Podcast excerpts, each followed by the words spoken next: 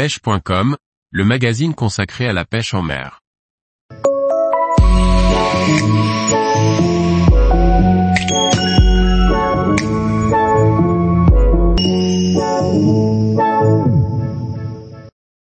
Comment cibler les gros bas rollers sur la zone 10 à 20 mètres de profondeur? Par Benjamin Le Provost. Les gros bars font rêver tous les pêcheurs en mer amoureux de ce poisson majestueux. Réussir à en leurrer n'est pas une mince affaire, mais quelques principes de base permettent d'optimiser les chances de capture. Leurre, technique ou encore spot, voyons cela ensemble. Ils font la une des magazines, les gros bars sont pour beaucoup le Graal à atteindre. Ces poissons sont de plus en plus difficiles à pêcher compte tenu de la pression exercée et de la raréfaction de ces spécimens. Heureusement, il existe encore quelques repères où ils se cachent et où il est possible de trouver de beaux poissons. On entend par beaux poissons, des barres qui dépassent les 65 cm.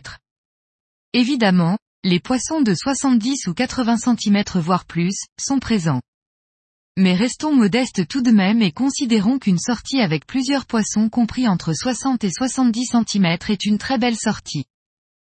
Si vous décidez de cibler spécifiquement les gros poissons, ce sera forcément au détriment de la quantité. Parfois, ce sera le seul de la journée, mais le plaisir procuré par la capture d'un tel poisson, souvent âgé de plus de 20 ans vous comblera à coup sûr. Vous ne capturerez pas un gros bar en appliquant la même méthode que pour les poissons plus modestes.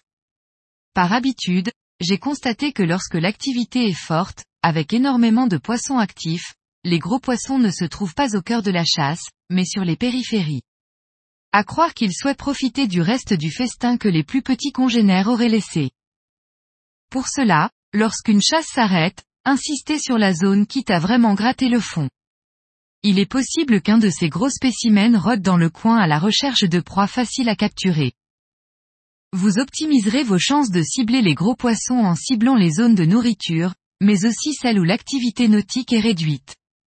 Ces spécimens apprécient la tranquillité. Il ne faut pas en faire une généralité, mais par expérience, il est possible de constater que ces beaux spécimens sont plus faciles à leurrer le soir et le matin ou encore lorsque les conditions météo sont quelque peu agitées.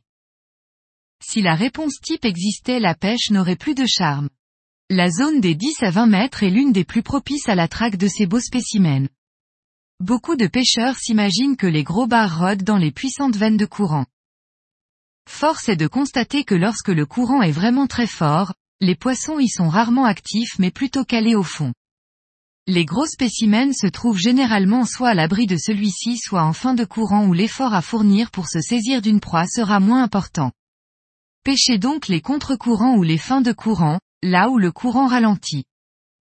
Les tombants, passant de 10 à 20 mètres par exemple sont également d'excellents postes. Certes, vous croiserez sans aucun doute la route d'un joli lieu jaune, mais quelques gros bars y rôdent aussi.